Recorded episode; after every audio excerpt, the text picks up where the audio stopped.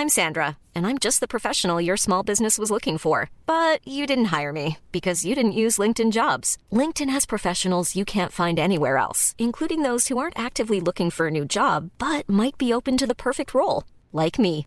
In a given month, over 70% of LinkedIn users don't visit other leading job sites. So if you're not looking on LinkedIn, you'll miss out on great candidates like Sandra. Start hiring professionals like a professional. Post your free job on linkedin.com/people today.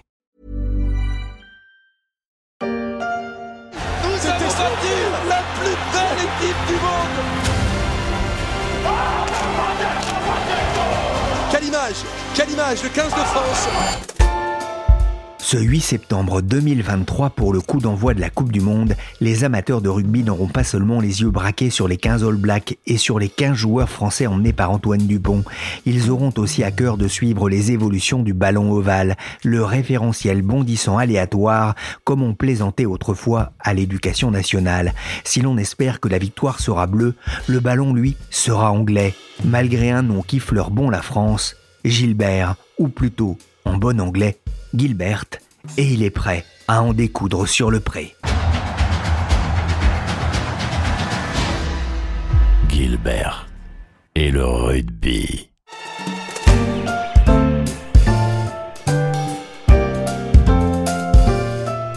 Je suis Pierrick Fay, vous écoutez La Story, le podcast d'actualité de la rédaction des Échos, un programme à retrouver sur toutes les plateformes de téléchargement et de streaming. Abonnez-vous pour ne manquer aucun épisode. And now, ahead of the FIFA 2022 World Cup, we're very excited to properly introduce you to Al Rakla, our official match ball. Al-Rakla, le voyage en arabe, le nom donné au ballon de la dernière Coupe du Monde de football il y a quelques mois. Un objet au design coloré et présenté comme le ballon le plus rapide de l'histoire. Adidas espérait en vendre 14 millions dans le monde à l'occasion de la compétition qui s'est tenue au Qatar. Le ballon conçu pour la Coupe du Monde de rugby qui débute en France n'a pas un nom aussi poétique et il n'est pas sûr qu'il connaisse le succès commercial de son pendant rond. Mais à l'instar d'Adidas, le Britannique Gilbert, son concepteur, insiste sur les qualités technologiques de cet objet aux couleurs bleu, blanc, rouge. L'entreprise n'a pourtant rien d'une start-up, elle est née il y a tout juste 200 ans.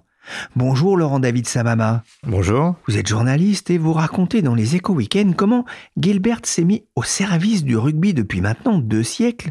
L'entreprise est quasiment née en même temps que le rugby à 15 Tout à fait. En même temps, euh, on est dans les années 1820, dans la ville de rugby, et euh, Ellis, qui est un étudiant euh, féru de sport, euh, joue au football, euh, donc au pied, hein, et pris d'un coup de folie, de panique, s'empare de la balle avec les mains et commence à rentrer dans ses coéquipiers, chahute et invente en fait ce sport-là qui se jouait avec les pieds et qui désormais se joue avec les mains. Et le ballon avec lequel jouaient les étudiants, on est dans la société anglaise de la bonne société et les riches euh, étudiants qui font du sport pour euh, être dans l'optique d'esprit sain dans un corps sain. Le ballon avec lesquels on joue à cette époque-là sont faits par euh, des cordonniers et euh, c'est Gilbert, monsieur Gilbert, qui euh, fabrique les ballons un peu comme il peut avec des vessies de porc euh, et du cuir et donc c'est ces ballons-là qui servent et qui sont les premiers ballons de rugby historiquement à former le jeu. William Gilbert, c'est son nom. Il, est, il est juste à côté du terrain, il ça, est très en très face. proche. Hein. C'est Ouais. assez frappant quand on voit les photos et quand on voit euh, comment ça se passe. Euh, le terrain de rugby et de sport euh, fait face à la boutique de cordonnerie. En fait, c'est un cordonnier un petit peu à l'ancienne qui est entre les paires de chaussures, les aiguilles, le cuir et qui fabrique à ses heures perdues des ballons. À l'époque, 7 par jour maximum. C'était c'était artisanal et quand il arrivait à 7, c'était déjà miraculeux. Aujourd'hui, c'est potentiellement 1000 de plus euh, et c'est fois 1000 d'ailleurs. hein.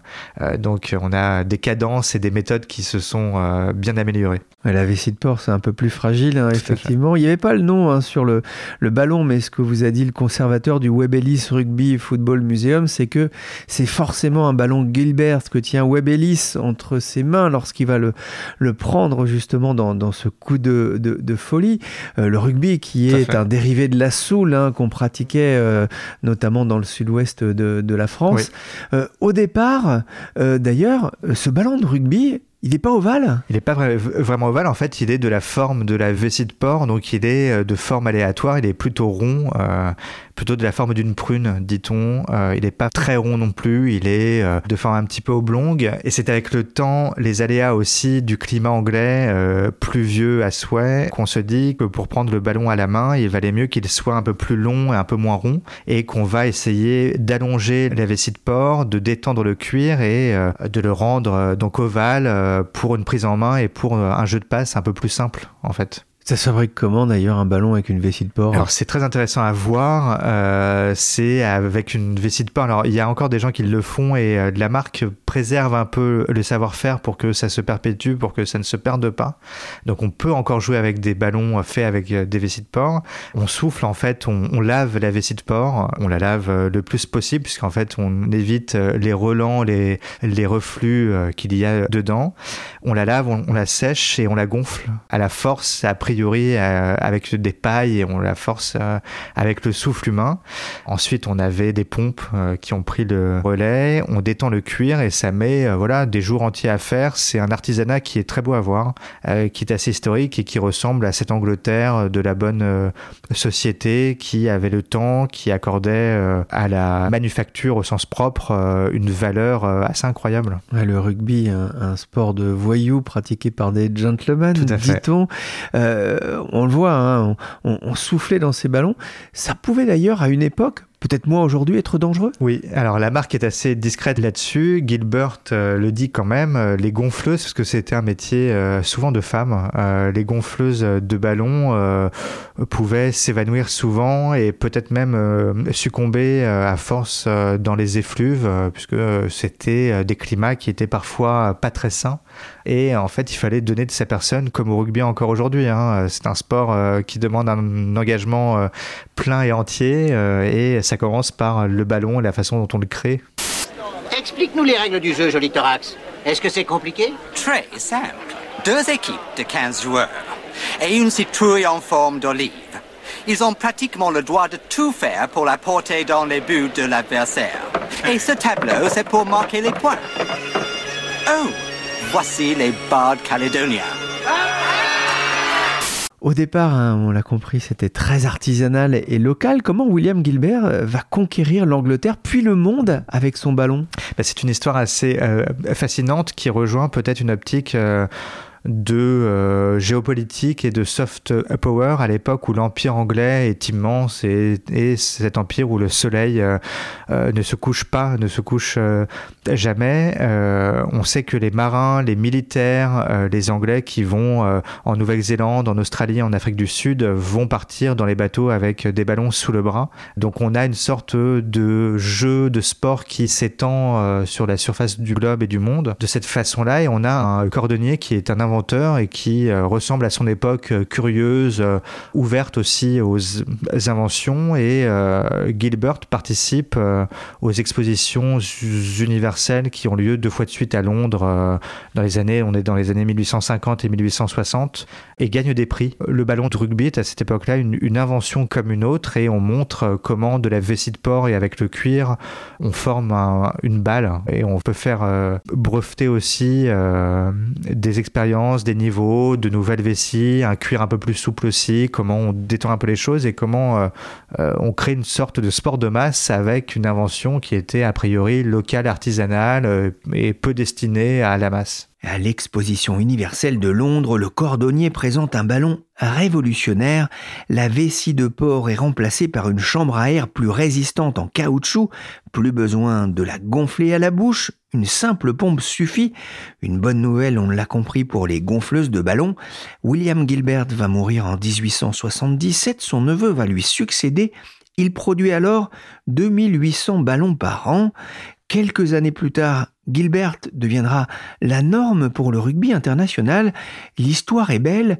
200 ans plus tard, Gilbert reste le fournisseur officiel du ballon ovale Alors c'est une des plus, plus vieilles marques de sport, d'articles de sport au monde, puisqu'en fait ça se crée avant même les marques de tennis assez historiques. Euh, c'est une marque qui a des codes, qui se perpétue 200 ans après, qui est encore là, et désormais qui est devenue presque symptomatique. Et quand on pense à des matchs de rugby, on voit ce ballon-là, on voit ce nom euh, de Gilbert, euh, qu'on pense parfois euh, français, parce que très ancré aussi en France, et très ancré dans toutes les terres d'Ovalie, en fait. Et Gilbert a cette une politique assez agressive aussi de euh, sponsoriser, de fournir les événements euh, marquants, donc le championnat de France, les coupes du monde masculines, euh, coupe du monde aussi des femmes, coupe du monde des moins de 20 ans, et les championnats majeurs à travers le monde aussi, si bien qu'on ne voit pas d'autres marques ou qu'on en voit assez peu. En fait, la place est assez peu libre pour les autres marques. Voilà, Gilbert, c'est donc 200 ans au service du rugby, 200 ans à voir son ballon malmené, frappé, arraché, vrillé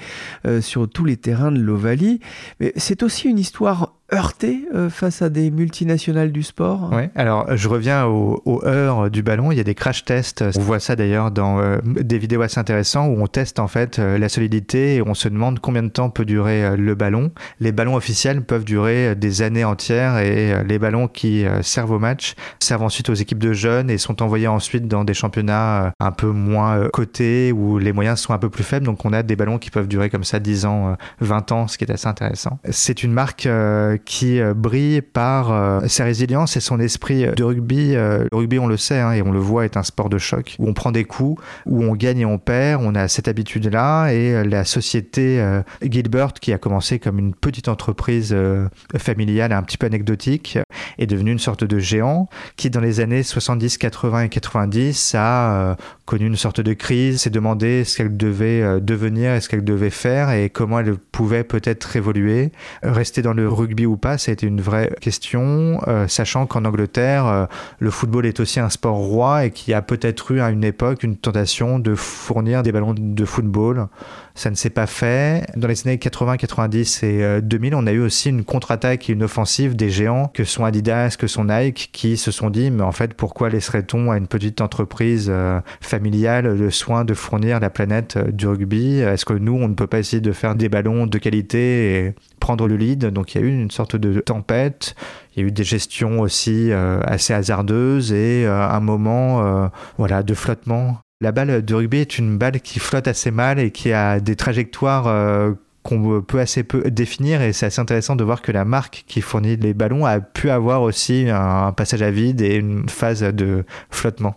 Qui en est le propriétaire aujourd'hui? C'est une marque anglaise toujours qui s'appelle Graze International qui est un cadre aussi du sport anglais, euh, qui existe depuis un peu moins longtemps, donc non pas 200 ans, mais 150 années euh, quand même, et qui fournissait les raquettes des rois euh, d'Angleterre historiquement, ce qui est assez intéressant, et qui excelle dans le cricket, dans le hockey sur gazon, autant de sports qu'on connaît assez peu en France, mais qui sont hyper prisés, hyper courus et très joués de par le monde, et surtout en Asie, en Inde, au Pakistan, en Chine. voilà, c'est des sports qui sont assez incroyablement suivis des milliards de gens y jouent. Ouais, effectivement, le mariage hein, entre euh, deux entreprises euh, historiques de, de, sa gracieuse majesté. Je crois qu'on était quasiment à l'époque hein, de la reine Victoria. C'est ça. On le voit, donc euh, Gilbert a, connu une histoire un petit peu heurté.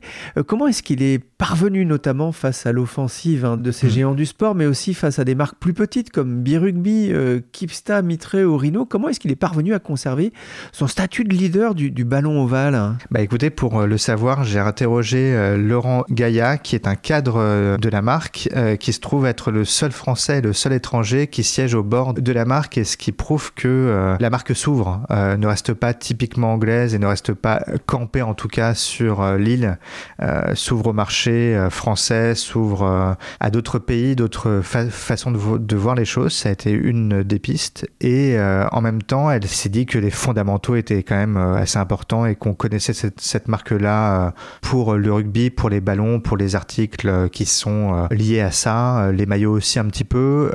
donc en fait, Gilbert reste sur les fondamentaux, surfe là-dessus et la technique, la méthode en tout cas, Gilbert, c'est de se montrer, d'être assez agressif Et ça se voit d'ailleurs sur les ballons, sur les balles, euh, le nom apparaît de plus en plus gros, euh, ce qui est un signe des temps.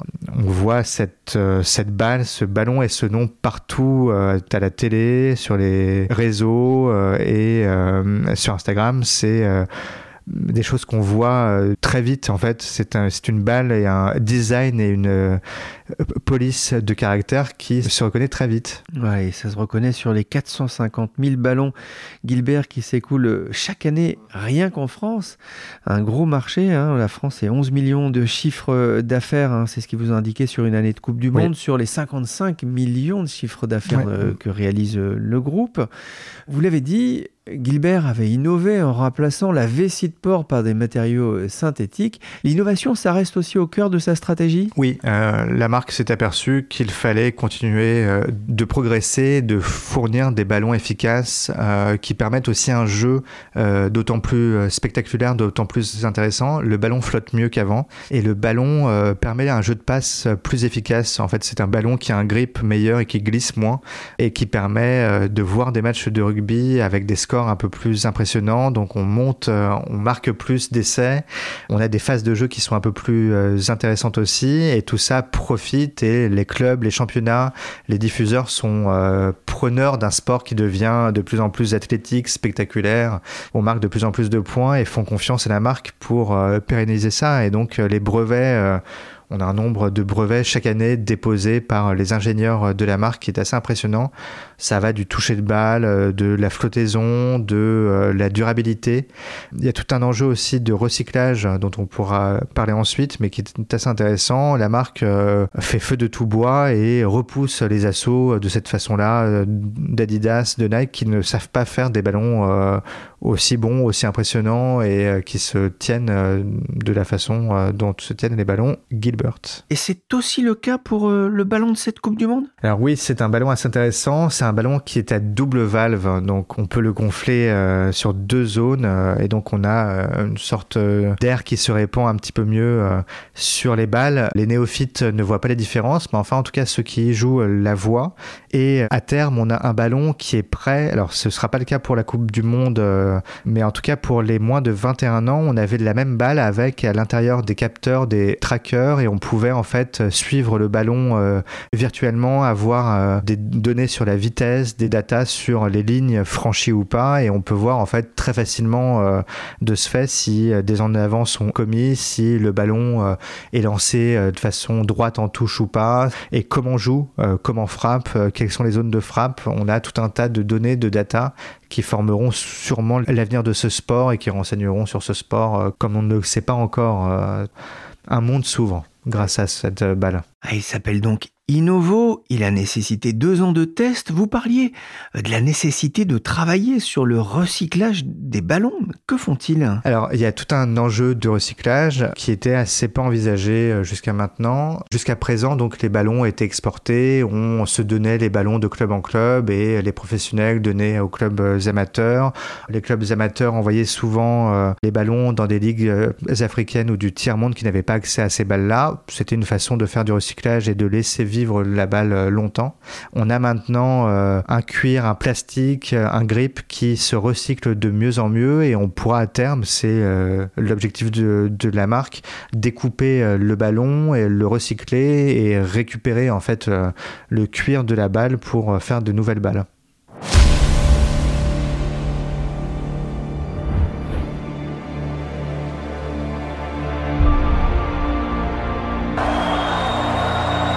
Nouveaux que l'on aperçoit dans cette vidéo de présentation de Gilbert survolant la France après une passe vrillée, tournant sur lui-même sur fond d'image de match de rugby avant de frôler la tour Eiffel, Gilbert fabrique le ballon officiel de toutes les coupes du monde de rugby depuis l'origine en 1995, c'est bon pour l'image, mais il y a une question qui empoisonne son alter ego footballistique Adidas à chaque coupe du monde, elle porte sur la fabrication de ce ballon ou et par qui, avec en arrière-plan la question notamment du travail des enfants.